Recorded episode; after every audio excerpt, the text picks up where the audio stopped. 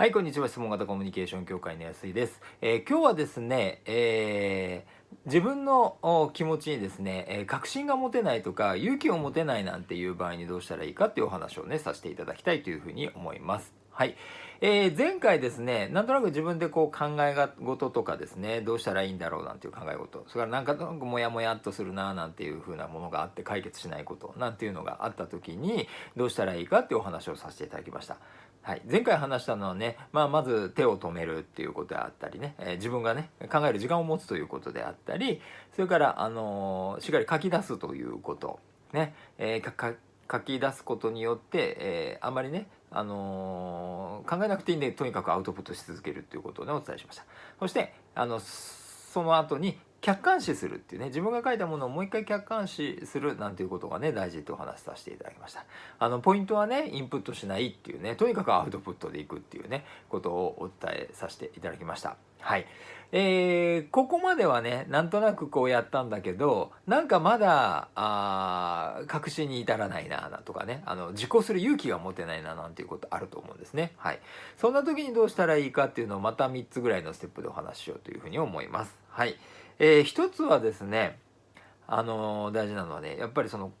書いたこととかをですね人に話すっていうことなんですね。はい。これもやっぱり同じアウトプットになるんですけど書くのとまた違う形でのアウトプットっていうのが効果的です。はい。で大事なのはですね人に話してですね相手が賛成するとか反対するとかっていうのはちょっと二の次なんですね。はい。何を大事にしてほしいかっていうと話をしている時の自分の熱量を確認してほしいっていうことなんですね。はい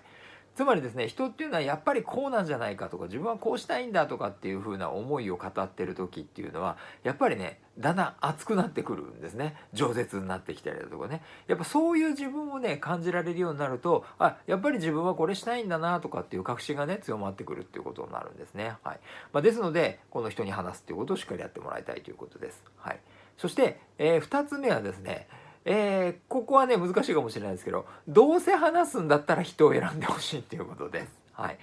えーどういう人を選ぶかっていうとやっぱり自分の意見を押し付けてくれる人来る人とかあなんかこう自分のこと決めつけてくる人とかですねえーなんかそういう形でねあの相手の方の主張が強い人っていうのはちょっと避けといた方がいいかもしれません。自分のね気持ちを確認したいんでね、はい。まあ、それよりもフラットに話を聞いてくれて、えー基本的にはあなたの意見を尊重してくれるなんていう人の方があのその熱量はね確認しやすいんじゃないかななんていうふうに思います。はい。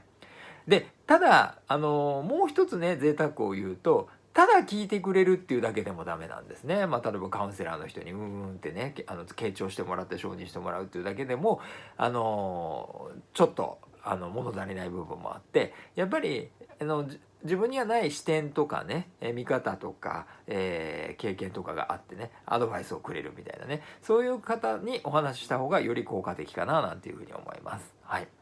そして最後3つ目ね、えーその話した後にもう一度自分でどうだったかなっていうのを振り返ってみていただいて、えー書いていただいてね、えー整理するっていうことをねやっていただくといいんじゃないかなと思います。はいまあ、そういうふうにしてね整理していくとやっぱりあのまあ仮に反対されたとしてもねやっぱり自分はこうしたいななんとかっていうね気持ちも湧いてくるかもしれませんし後押しされたりだとかしたらそれで勇気を持てるかもしれませんしまた別の視点を与えてくれたりなんかしたら自分のね気持ちにプラスこういうことも、えー加えていったらいいんだなんていうふうになるとだんだん確信とか、えー勇気とかがね持てるようになっていくんじゃないかななんていうふうに思います。はい